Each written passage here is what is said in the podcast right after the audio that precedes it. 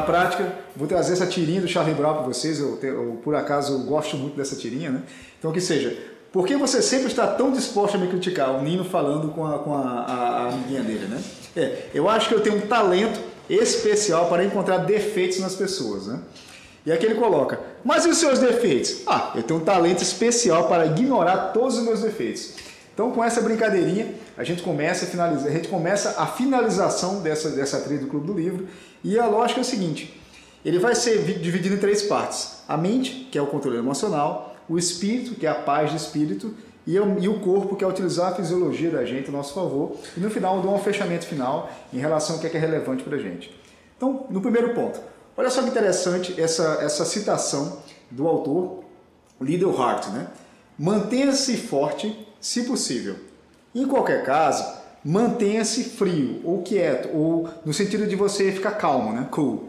É, tenha paciência ilimitada em relação às situações. Nunca coloque o seu oponente na parede e sempre ajude-o a salvar.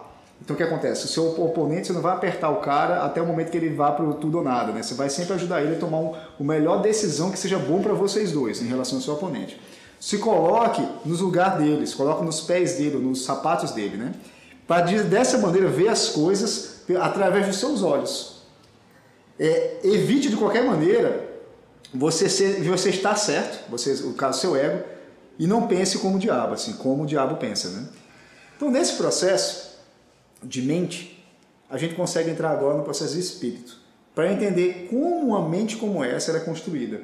E essa mente é construída baseada no seu espírito. Se o espírito está em paz, a mente ela vai bem.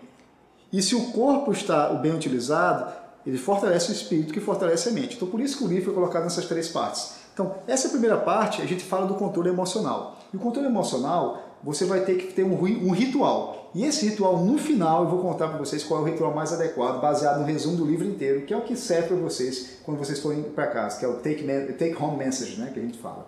Então, em relação ao espírito, em relação à paz do espírito, eu queria trazer esse outro personagem, que é o Tiger Woods. Foi dos desportistas vivos hoje em dia, foi a pessoa que mais ganhou capital financeiro num único esporte de forma individual. Então o Tiger Woods ele conseguiu ser um dos maiores do mundo, os maiores do tempo dele. E para isso ele teve que ter muito treinamento, né? Ele se baseou, ele, ele passou a vida toda dele desde criança sendo treinado para isso. Só que a forma como ele foi treinado, ele foi treinado literalmente à base de bullying, né? à base de, de um treinamento emocional por parte do seu pai, que o seu pai que era um homem militar frustrado, ele era uma pessoa que é, focava muito no, tra no, trabalho baseado em bullying, do tipo xingava ele, chamava ele de nome, é, dizia que ele, era, que ele não, nunca seria capaz, que ele tinha que treinar até os dedos sangrarem. Então esse, ele, ele, fez muita pressão por cima do, do, filho e o pai dele também tinha uma conduta é, de família, né, uma conduta como em, em relação à sua filha, em relação à sua esposa, em relação às outras crianças, muito questionável. Ele, ele era não tinha outros problemas com, com outras mulheres. Então é uma pessoa que realmente não é uma pessoa que se admira, né? Mas ele acabou transformando Tiger Woods como o desportista que ele acabou sendo, porque ele começou muito cedo, já com uns dois anos de idade, o pai dele já ensinava ele a bater a bola na, na, na garagem e cobrava dele esse, esse, essa ética de trabalho, e Tiger Woods conseguiu absorver isso. A questão toda é que todo esse problema, essa, é, essa incorporação de pensamento durante a infância, e ele, o pai deles treinava ele para ficar seguro nos momentos de pressão, ele acabou funcionando muito bem no esporte, mas pessimamente na vida pessoal. Tanto é que próximo já da morte do seu pai, é, ele teve um momento onde ele acabou quebrando a perna, quebrando o fêmur em alguns lugares, as vértebras também, e mesmo assim ele estava jogando e conseguiu ganhar aquele campeonato. Pouco tempo depois o pai dele faleceu e ele já acumulava é, além do ganho financeiro, muitos problemas conjugais. Ele tinha um grande problema, de, ele teve é, uma crise relacionada a, a, vício em sexo, né? Então, muitos problemas com atriz pornô, muito problema com prostitutas, muito problema com outros casos, né? E relacionado a tudo isso, isso acabou manchando muito a carreira dele, ele perdeu todos os patrocínios, ele entrou em um, um momento onde ele ficou também adito de alguns tipos de entorpecentes, e nesse ponto como todo a carreira dele faliu. E ele acabou ficando em dívida, teve que decretar falência, a mulher dele se separou, ele perdeu a guarda dos filhos. Então a, casa dele virou, a vida dele virou um inferno. Então todo aquele controle emocional que ele tinha nos jogos, ele perdeu em relação à sua vida pessoal. E o que, a gente aprende em relação ao espírito? O espírito dele era inquieto. No momento que ele não estava trabalhando, no momento que ele não, não estava jogando, é, ele não conseguia manter a mesma clareza em relação ao ponto que ele usava quando ele estava no, no, trabalho dele. Porque o pai dele, ele acabou sendo um exemplo do seu pai. Então, do mesmo jeito que o pai dele era um militar frustrado, é, que dizia que o treinamento militar era o máximo, que tudo, um homem que não, não tinha capacidade de, de, de lidar com sua mente, os seus nervos, era aquela pessoa que não levava seu corpo ao limite, não é uma pessoa digna de viver. O homem tinha mais que procriar, ter várias mulheres, aquele papo todo, e tinha que viver livremente. Então Tiger Woods acabou seguindo os passos do seu pai e acabou tendo o mesmo fim que ele, né? naquele momento pelo menos, é, que foi um fim destra... assim, desastroso. Né? Tanto é que depois, até mesmo já depois de mais velho, um cara extremamente bem sucedido, ele tentou entrar no SEALs da Marinha, que é poxa, o corpo de elite da Marinha, que foi exatamente aí onde ele quebrou a perna, quebrou a vértebra, teve que botar placa. Então, ele se arrebentou todo, é, porque ele, a, a, criança dele, que estava machucada, a criança interna dele, nunca foi curada. Né? Então, você vê como é importante você manter o espírito livre. Né? E desse ponto em diante, a gente tem outros exemplos muito, muito anteriores, como o Leonardo da Vinci. Leonardo da Vinci foi um filho bastardo, aos quais não foi é, considerado como filho pelo seu pai e acabou sendo sempre relegado a um segundo plano. É, mesmo seu pai tendo vários outros filhos, ele acabou lidando com Leonardo da Vinci, apesar de ter tido acesso a ele às pinturas, aos papéis e coisas desse tipo, acabou sendo quem ele foi na idade adulta, mas ele sempre viveu toda a sua vida procurando uma imagem paterna, um paternalismo, né? uma imagem, uma patronagem. Tanto é que em vários momentos é, Leonardo da Vinci fez materiais, ou fez, ou fez é, cálculos, ou fez projetos para pessoas que não eram muito bem vistas pela sociedade, pessoas inclusive até do mal mesmo, de guerras ou coisas desse tipo, como o helicóptero, como o projeto, pelo menos o helicóptero, né? como o projeto da, do tanque de guerra, como o projeto dos tanques armados, que eram todos feitos entre aspas naquele momento para o mal, e as pessoas perguntavam para ele, pô Leonardo, é, por que você está fazendo para esse cara, cara, esse cara é do mal, esse cara é assim, cara, mas esse cara, eu, esse cara ele me dá valor, ele me dá atenção, ele me mostra que eu sou uma pessoa de valor, que era exatamente a busca eterna por um pai que ele nunca teve. Isso, isso inclusive, ele coloca nas suas anotações, nas suas meditações, como ele valorizava as pessoas que valorizavam ele no sentido de ser um alguém pródigo, né? alguém prodígio nesse sentido. Isso acabou, isso acabou sendo marcado em toda a sua carreira, porque ele, se a pessoa dava atenção, a pessoa é, afagava o seu ego, mas não no sentido de dizer que ele era o máximo, mas no sentido de dizer que ele estava fazendo algo que valeria a pena, ele abraçava isso aí, porque ele se lembrava muito do seu pai eu colocava em vários momentos isso na sua descrição também. Olha que interessante. Um cara já super bem sucedido como Tiger Woods, mas o seu passado, a sua criança machucada, acabou destruindo boa parte do seu legado nesse sentido. Não o seu legado de obra, né, como Tiger Woods, mas o seu legado como, como que essência, né, como quietude, como paz em relação à sua vida. E a criança interna, o que é uma criança interna? Uma criança interna saudável. Uma criança interna saudável é aquela que se mantém curiosa, aquela que se mantém tranquila, aquela que tem um crescimento intencional. Ela quer crescer. Poxa, eu estou crescendo, pai? Como é que eu estou subindo aqui? É aquela criança que nunca diz nunca, ela sempre está evoluindo, sempre é progressiva, não tem problema de naquele momento ela está um pouco mais lenta e ela, se está cansada, ela descansa. Simplesmente ela dorme. Aquela seu filho que chega lá no sofá, ah, descansa, não tem problema, não tem, não tem essas limitações sociais, ela não tem esse estresse que o adulto tem, né? Então, quando a gente consegue manter o lado bom da nossa criança interna, a gente consegue evoluir. Então, que pena que tanto Tiger Woods como o Leonardo da Vinci perderam isso, porque a sua criança, quando era pequena, ainda até os 7 anos, 8 anos de idade, ela foi muito danificada. E nesse ponto de dano, a gente tem a diferença da criança machucada, wounded, e a criança curada. E a diferença é, a criança machucada, quando vira adulto, ela é sempre uma vítima, ela sempre está insegura, sempre precisa de validação externa, ela não se basta. Ela sempre está com medo de ficar sozinha, ela sempre é enganada, ela, poxa, às vezes é muito séria, às vezes é muito brava, não quer, falar, não quer mais falar com você, né? É, ela se, ela se coloca negativamente, ela coloca o estresse e a preocupação acima do propósito. É aquele papo, criança, quando está chateado, não quer fazer as coisas, o adulto não, ele faz mesmo chateado quando sabe que está certo. E a criança que está curada, ela tem a responsabilidade, ela se vê confiante, ela se valida por ela mesma. Então a lógica é, nos momentos que você se sente assim, a gente tem que entender lá no passado o que é que ele fez pensar dessa maneira. E nos momentos que você se sente assim, calma, com felicidade pelo que você tem, validação por você mesmo, você fica. Pô, no momento que você está assim é porque a sua criança interna, ela é essa criança real, essa criança que não existe. E esse conceito de criança interna é, é muito relevante nos momentos de hoje, porque às vezes a gente cai nesses momentos aqui, ó. Ou você se acha uma ferida de abandono, ou uma ferida de você estar culpada, ou uma ferida de você de confiança, não pode confiar nas pessoas, ou de negligência. Hoje a gente vê, por exemplo, pessoas adultas que dizem assim, ah, não posso confiar em ninguém porque as pessoas vão me, vão me desafiar, as pessoas vão me abandonar, como Leonardo da Vinci, as pessoas vão me bater como o Tiger Woods, né? ou seja bater fisicamente, seja bater mentalmente.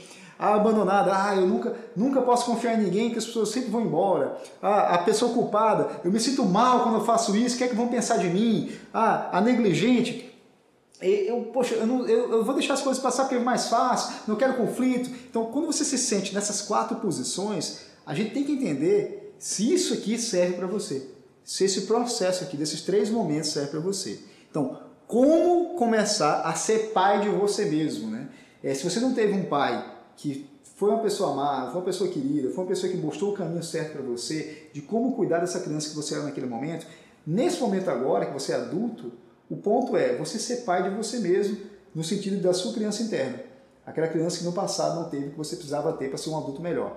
E aí a gente tem três momentos. O self-care. O momento self-care é, a gente não fala para o nosso filho, pô, meu filho não comia isso que é porcaria, como a comida melhor, como brócolis, como as vitaminas, então é a mesma coisa. É focar na sua nutrição, praticar os limites, priorizar o movimento, é, ter uma consciência em relação ao seu sono, a você escrever, fazer, a escrever assim, meu filho, escreva o que, tá, você está sentindo, coloca, então você escreve, você faz a mesma coisa? Meditação e trabalho respiratório. Quem nunca chegou para criança, calma meu filho, tá nervosa? Vamos lá, 1 até 10, vamos cheirar, meu, na minha casa a gente faz, cheira a florzinha, e por que, que você adulto não faz isso? Quando você está nervoso, quando você está assustado, quando você está é, em momentos de crise, né? Então, esse mesmo self-care que a gente faz com nossos filhos, o convite do autor é que você faça para você mesmo. Agora a gente tem a outra fase, que é a fase da disciplina, que é extremamente necessária para você fazer o self-care. Né? Seria, faça pequenas promessas diárias, de maneira que se transforme na, na, na fundação de hábitos e rituais, de forma que você aprenda a falar não quando não serve para você que a criança fala não tranquilamente. A criança chega assim, não quero fazer esse pronto. Meu filho toda hora fala para mim, tenta me explicar ainda. Então, o meu ponto aqui é que você seja o pai de você mesmo, para você se cuidar, cuidar da sua criancinha interna e cuidar da disciplina dessa criança interna, porque criança que não tem disciplina, ela vira anárquica, né? Então, se você não tem disciplina como adulto agora, será que você está dizendo, você está dizendo agora para você, ah, agora eu vou fazer tudo que eu quero, porque minha, minha mãe nunca deixou fazer nada. Então, o ponto é, por que ela não deixou fazer nada? Você já percebeu nisso? Você, hoje você é adulto, você não pode decidir como criança e fazer tudo o que você quer. Então esse é o primeiro ponto. Depois a gente vem a, a jovialidade, né? que seria o joy seria de alegria, tá? Que seria achar alegria no que você faz, find to play, né? É criar uma conexão com pessoas, pessoas, seus amiguinhos, as pessoas que você gosta. É conectar a curiosidade da, infância e cultivar um hobby, aquele que você, aquele conecta você, que faz você feliz. Tipo, isso aqui eu posso considerar um hobby para mim, porque eu não tenho ganhos financeiros, mas eu tenho muita é, eu tenho muita joy, tenho muita felicidade, muita alegria de estar aqui com vocês hoje. É, fazer coisas às vezes que não são planejadas, é, ajudar alguém, ouvir música, criar alguma coisa. Então, que é você manter o seu cuidado pessoal, a sua disciplina e a sua alegria naquilo que você faz. Criando essa tríade, você vai reparentar, seria você ser pai de você mesmo. Então, esse é o convite do autor em relação a esse processo de criança interna. E aí a gente chega finalmente na parte do corpo, né? que é a parte de como você vai construir um corpo ou um, hábito corporal, de forma que você dê paz a esse espírito, de forma que você possa pensar de maneira mais controlada, de maneira mais legal. Né? E nessa função, eu quero chamar a atenção para vocês agora da Anne Frank. Anne Frank, ela foi uma, uma criança que ficou presa né, durante o período da Segunda Guerra Mundial no sótão de amigos em, em Amsterdã. E naquele período, para poder, cuidar da sua mente, cuidar do seu espírito, ela fazia o que a gente chama de journaling, que seria um diário, né? o equivalente ao termo de diário hoje. E esse termo diário, o objetivo dela era colocar os seus pensamentos no papel e assim manter um hábito de escrita, né, um hábito físico de escrita, de escrever, né, e não só de pensar, colocando tudo aquilo de maneira que ela pudesse cuidar do seu espírito e cuidar da sua mente. Por isso que ela acabou ficando na, na última parte de corpo, né, a, o Diário de Anne Frank. E o Diário de Anne Frank acabou virando uma obra muito conhecida exatamente dos percalços da Segunda Guerra Mundial aos olhos de uma criança nos quais ela estava pensando como é que ela lidava com aquelas pressões, como é que ela lidava com aquelas inseguranças, como é que ela lidava com suas emoções, que acabou virando também uma validação acadêmica em relação de como é fácil e como é mais assertivo você escrever tudo aquilo aos olhos agora que vocês estão tendo da criança interna também. Porque afinal de contas era uma criança de verdade, né? Dos seus 12 anos, dos seus 14 anos, quando infelizmente é, o diário se acaba e a gente acaba imaginando que ela acabou indo é, a óbito, né? Por algum tipo de situação relacionada à Segunda Guerra Mundial. Evoluindo nesse mesmo processo, você percebe que esse processo ele não é de hoje, né? não, foi do, não foi só do, Anne Frank especificamente.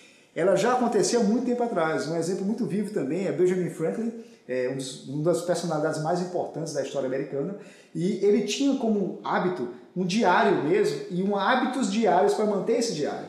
E esses hábitos diários estavam relacionados a esse processo. Uma pergunta toda manhã: O que de bom eu farei no meu dia hoje? E terminava o dia. O que de bom eu fiz no meu dia hoje? Então ele começava o seu dia perguntando o que é que ele faria de bom hoje e finalizava o seu dia perguntando o que é que eu fiz de bom hoje.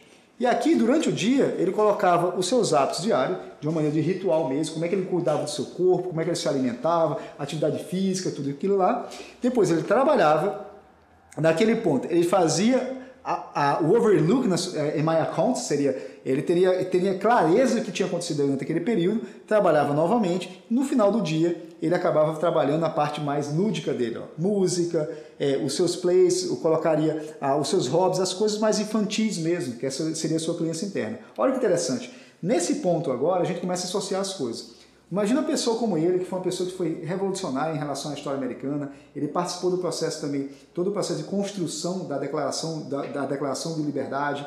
E, esse cara, ele tinha um hábito espartano, né? Então, trabalho, trabalho. Aquele era criança, aquele dormia. Olha como ele dormia bem. Das 10 até às 6 horas. Então, 6, 7, 8, 8 horas normais, com uma pessoa, uma pessoa normal como um todo, dava tempo de fazer tudo isso aqui, de manter a sua criança interna viva, ter o seu trabalho. Ele sempre fazia perguntas se ele estava começando o dia bem, o que, que ele fazia de bom hoje, o que, que ele fazia de mal hoje, é, o que é que funcionava para ele. Então, essa lógica, gente, você pode replicar.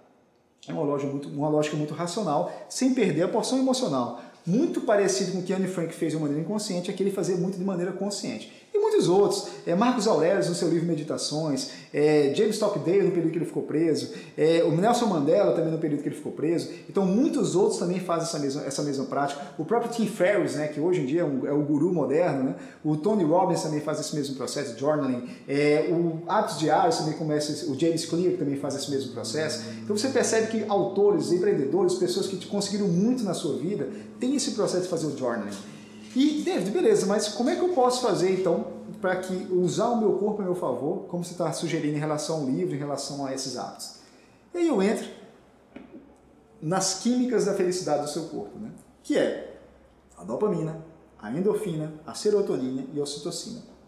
E se eu dividir aqui isso em duas partes, essas duas, esses dois neurotransmissores são neurotransmissores egoístas, por assim dizer. São neurotransmissores relacionados a só você. Quando você recebe um influxo de dopamina, você está tendo uma relação de você com você mesmo. Tanto você comer um pedaço de bolo, tendo prazer, como você fazer alguma coisa que lhe fez prazer individualmente. Então, você, só, só, você sozinho consegue esse recurso. Endorfina, você correr, fazer atividade física tal, você vai ter esse homólogo do, do, da morfina. Né? Você vai conseguir os efeitos da morfina e assim você ficar feliz pelo efeito de euforia da morfina, que é você com você mesmo. Você não consegue passar esse efeito adiante. Já a serotonina, não. A serotonina é a segurança da importância social. É você ficar relevante, você saber que você é relevante para outra pessoa, você saber que você ajuda outra pessoa, faz bem para outra pessoa, e assim você sente essa serotonina quando essa outra pessoa declara ou você sente isso. E a ocitocina é, é, o conforto de alianças sociais. Você saber que é o, é o, neurotransmissor da confiança, o neurotransmissor de pertencimento a um grupo, da tribo, por assim dizer. Então, aqui nós somos sociais, aqui nós somos individuais. Mas quando você junta todos, e eu vou mostrar para vocês como é que isso acontece, aí é onde vem a magia, você utilizar o seu corpo de maneira que você consiga fazer isso feliz. E desse ponto em diante, os hábitos dopaminérgicos. O que, é que você pode fazer para dar uma bombada na sua dopamina e usar o seu corpo a seu favor? Celebrar pequenas vitórias. Anne Frank fazia isso nos seus livros. Celebrava o dia que ela estava viva novamente. Então ela se mantinha é, um, um, pouquinho de prazer dentro daquela desgraça toda. Benjamin Franklin, vocês viram também que fizeram a mesma coisa. E todos os outros que eu acabei citando aqui também. Sem, nenhum sucesso é tão pequeno, de maneira que você não possa fazer pequenos passos até o seu novo gol, novo seu objetivo. Como Benjamin Franklin colocava, o que, é que eu fiz de bom hoje? E no final do dia, o que, é que eu fiz de bom hoje? Porque a lógica toda é que 1% diariamente, 1,01 vezes 365 vezes, você vai estar 37 vezes melhor. Já 0,99, no caso 1% menos, pior todos os dias, você vai estar 150 vezes pior. Olha que doido. Então, mantendo a sua dopamina toda vez um pouquinho alta por dia, de uma forma de objetivos e pequenas vitórias, você sempre vai estar propenso a fazer um novo dia. Por isso que eu estou aqui com vocês hoje à noite. Não importa para mim, inclusive eu nem vejo o número de pessoas que estão ao vivo agora. Eu, é de propósito, porque o meu objetivo aqui é com vocês. É a minha pequena vitória diária, a pequena vitória diária de quem está assistindo e esse crescimento contínuo. Porque eu sei que no decorrer de um período de um ano, por assim dizer, a gente pode crescer 37 vezes. E esse é o nosso objetivo, essa é a nossa missão. Então, tem ações que não sejam apenas pensamentos. Faça ação. E nesse processo, o que é que você pode fazer como estratégias? Façam lista dos seus projetos, aqueles que possam trabalhar para vocês. Tudo que eu me envolvo, eu consigo ter benefício em relação a isso, porque faz bem para mim. E aí você faz, celebra as suas pequenas vitórias, você pega pequenos passos até o seu novo, nosso objetivo, divide coisas que são ruins em pequenas partes, de maneira que sejam pequenas partes, você vai aos pouquinhos conseguindo, e você se mantém ajustando a barra. Sempre crescendo a barra um pouquinho, sempre crescendo a barra um pouquinho, sempre crescendo a barra um pouquinho. E se você não conseguiu aquilo que você almejava tanto, se perdoe, amanhã é um novo dia mas tenha o que, o que você agradecer por aquele dia em diante. Que aí você vai ter sempre a sua dose de dopamina necessária para amanhã você acordar feliz novamente. Endorfina. Endorfina, como é que você consegue ela? Sorrindo, having fun. Chorando, deixar a dor do, a dor do choro. Você, cara, tá com vontade de chorar, chora. Cara. Joga para fora, let it go, né? E exercícios, né? De maneira que você possa fazer eles de maneira diferente. Porque se você faz sempre da mesma forma, você acaba não evoluindo. E o músculo ele entende que você não evoluiu. Então ele não lhe premia. Olha que interessante. Se você não sofre, o músculo, o organismo não premia você com endorfina. Se você faz sempre, todo dia a mesma coisa, você não evoluiu, naturalmente você não tem premiação. Então, se o, o mundo biológico já pensa dessa maneira, o mundo mental também pensa assim. Então, use essa endorfina que vem do sorriso, espontâneo, do choro espontâneo, do exercício diferente, de você se alongar e desafiar o seu corpo a cada vez um pouquinho mais, porque você vai ser beneficiado com exercício, felicidade, endorfina. E endorfina é um anexo à morfina, tá? que é o um anexo também à cocaína, né? é vem da mesma família no sentido de se sentir bem. Então, vale a pena você fazer isso, então você acabou de perceber uma maneira muito mais fácil de ser feliz e ainda assim melhorar o seu corpo como um todo.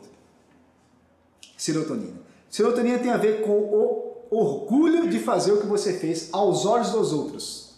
Tá? Aos olhos dos outros. Isso aqui tem a ver com você estar relacionado com outras pessoas envolvidas, envolvidas no mesmo processo. Enquanto a dopamina você tem o prazer de, de você com você mesmo, a serotonina é necessário que haja outras pessoas envolvidas. Quando você ajuda alguém, você sentiu, você se sentiu feliz em relação a ajudar aquela pessoa, você e outra pessoa sabe, ela está grata por você, você está grato por ela estar grata por você. Tá? Nesse processo, então, enjoy, né? Assim, é, é, aproveite o seu posicionamento social em cada momento, seja como pai, seja como filho.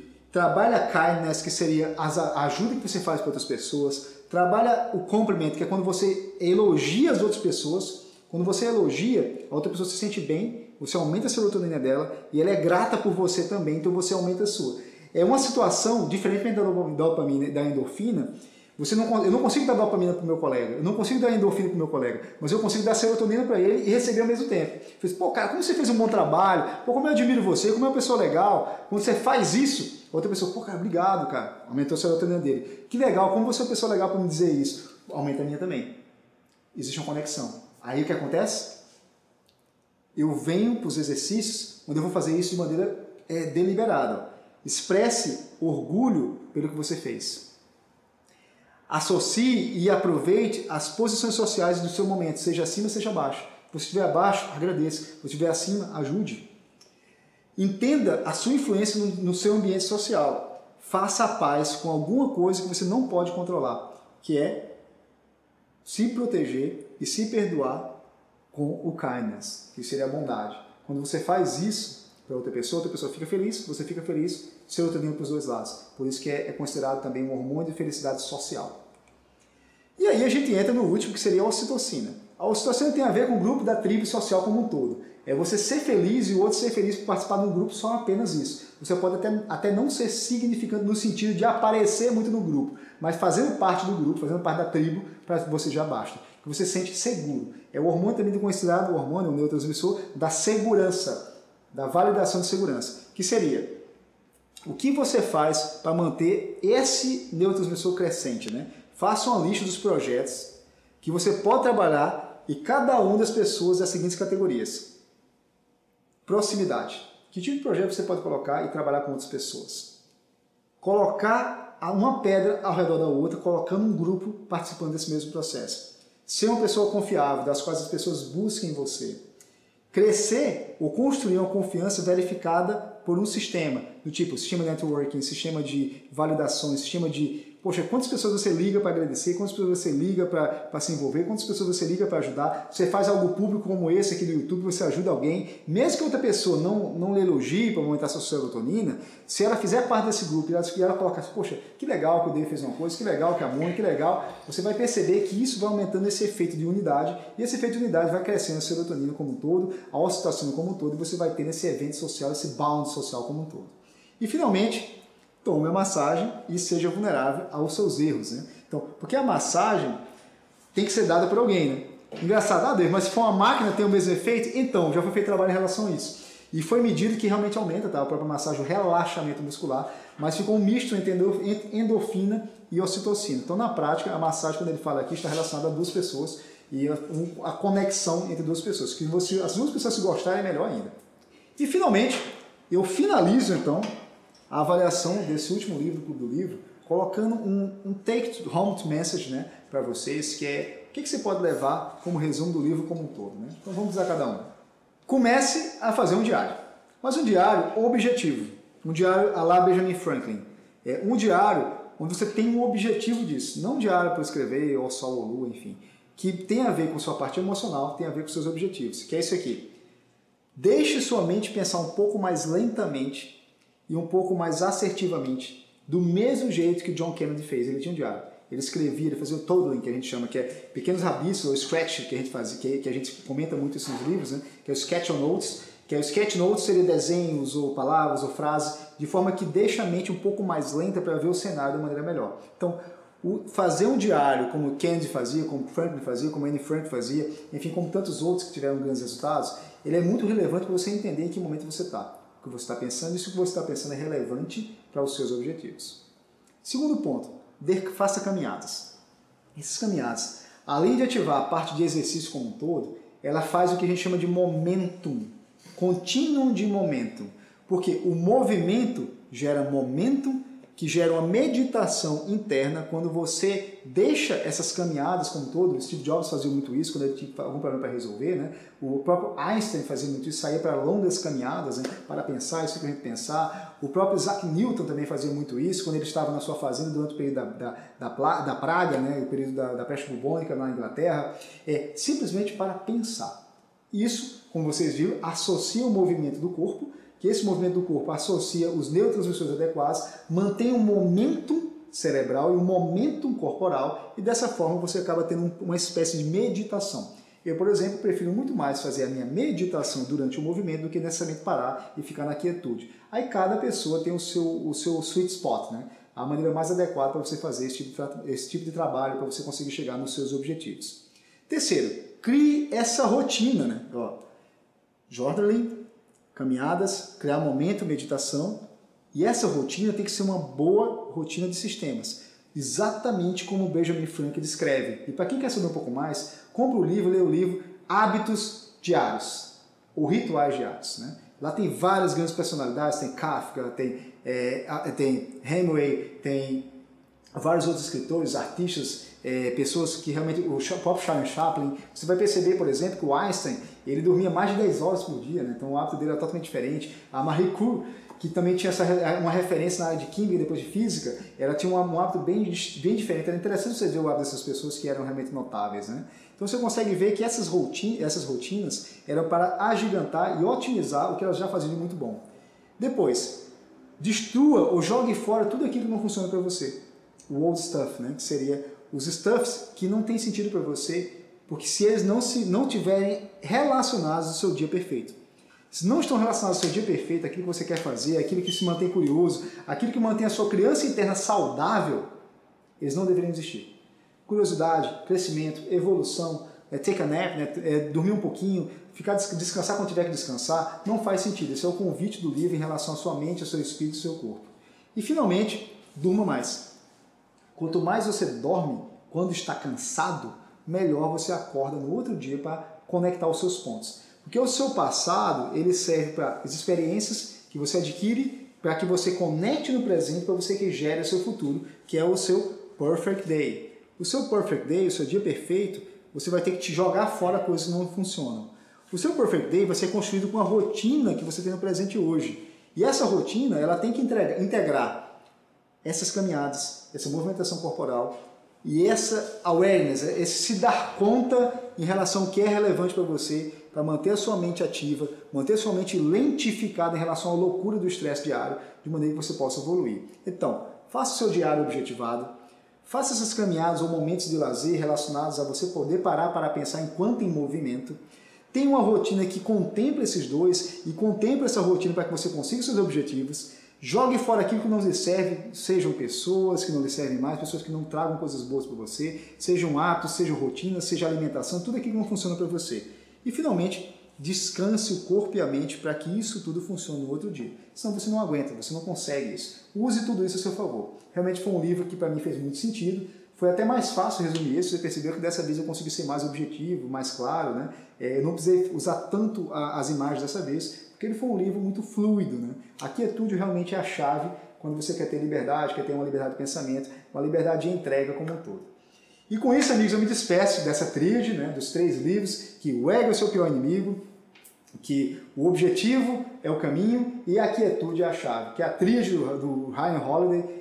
Fiquei, puxa, gostei muito de fazer esse material, são livros que eu já tinha, é, tinha muita vontade de ler, li ao vivo com vocês nessas três semanas e agora no nosso último dia, né, em relacionado a isso, eu vou sentir saudades, mas é que faz parte do processo, que é exatamente você ter uma evolução contínua como um todo e finalmente, manda para os amigos, esse material fica salvo aqui para vocês, pode mandar para as pessoas, dê curtidas, enfim, que assim a gente vai saber que está fazendo bem para as pessoas. E aí, quem sabe, a gente aumenta a nossa serotonina quando você manda para o outro, aumenta a nossa ocitocina também, você vai ter a sua dopamina, porque deu prazer você receber isso aí, e a sua endorfina, quem sabe você ouve isso depois no YouTube, correndo, na, na esteira, na academia, e você consegue fechar o ciclo do estímulo corporal. E lembre-se, é, mantenha-se forte quando possível, né? Mantenha-se a quietude e a paciência para que você evolua. Nunca encurrale os seus oponentes. Seus oponentes podem ser você mesmo, nos momentos de crise. E sempre se coloque nos calçados, né? no, coloque é, on the shoes, né? na mesma situação do seu oponente, que pode ser a sua própria criança interna, como é que ela foi magoada no passado para você poder ser o pai de hoje, no futuro, que é exatamente o que você precisa nesse momento, como também uma outra pessoa. Você percebe que esse conceito pode ser aplicado para todos. E a pressão, amigos, é o privilégio dos líderes. Se você quer ser um líder, você vai sofrer pressão. E se você sofrer pressão e conseguir lidar bem com isso, você vai ser um líder. Nem todo mundo é forjado para ser líder, mas qualquer um pode ser, se quiser que a forja ela sirva para você. Então, com essa eu me despeço. Muito obrigado. A gente siga, segue se, se encontrando aqui no YouTube. A gente sempre tem dois vídeos por semana, toda semana tem dois vídeos novos, inéditos. Mande para seus amigos, para alguém que você acha que vale a pena, alguém que você quer que você leve e faça esse projeto crescer, porque é um projeto que é pessoal, mas a partir do momento que você manda para alguém, eu entendo que agora faz parte de uma tribo, faz parte de algo muito maior do que eu mesmo. Um grande abraço, beijo e ótimo final de semana.